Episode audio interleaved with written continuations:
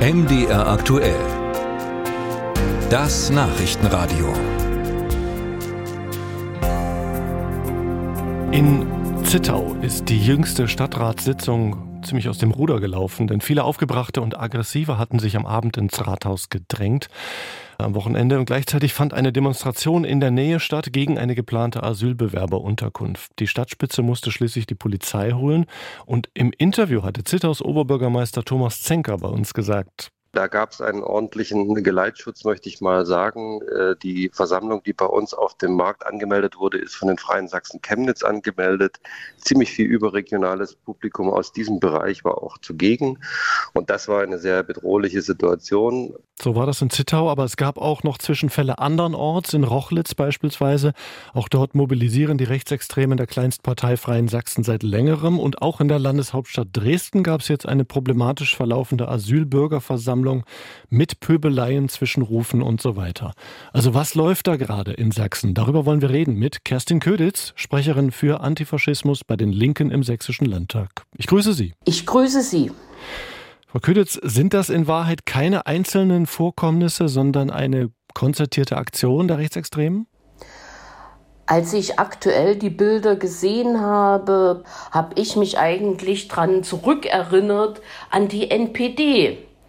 Genau dasselbe hat die NPD vor Jahren in den Kommunalparlamenten betrieben. Ganz massiv wurde es ja dann auch 2014, 2015, wo es diverse Bürgerversammlungen auch gegeben hat.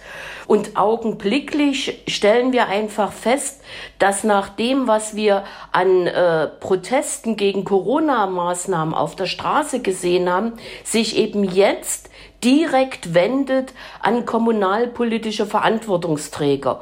Für mich ist das eigentlich nichts Neues. Es entwickelt sich immer weiter und wir müssen Strategien gemeinsam entwickeln, wie wir das wieder zurückdrängen können.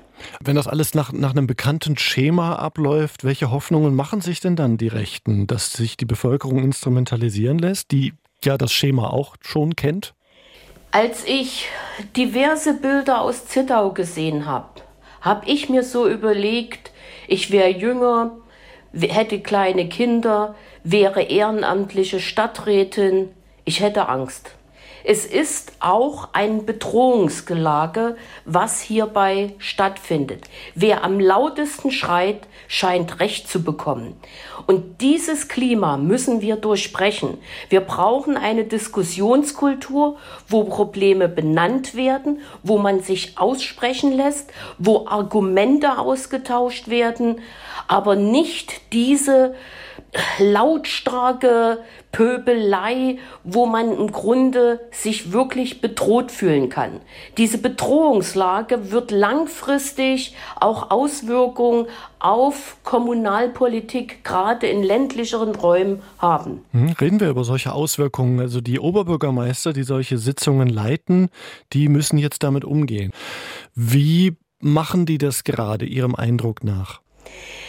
Mein Problem dabei ist, ich beobachte es seit längerer Zeit, dass der eine oder andere kommunalpolitische Verantwortungsträger, gerade Bürgermeister, äh, zu schnell dem lauten Geschrei Recht geben.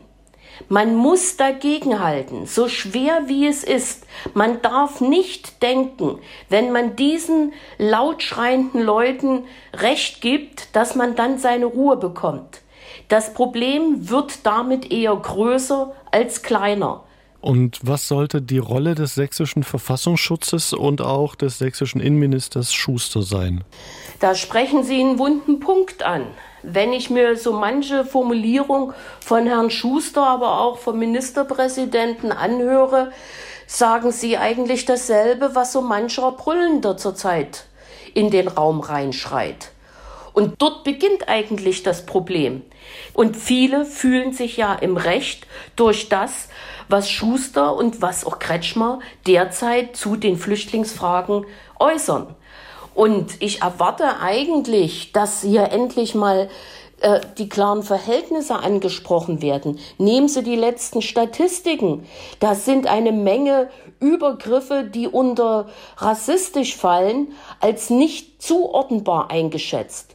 Und dann äußert sich der Präsident des Landesamtes für Verfassungsschutz, ja, jetzt sind die Probleme in der Mitte der Gesellschaft angekommen. Das hat aber nichts mit Extremismus zu tun. Also wenn ich mir die freiheitlich-demokratische Grundordnung angucke, dann ist das eindeutig rechtsextremistisch.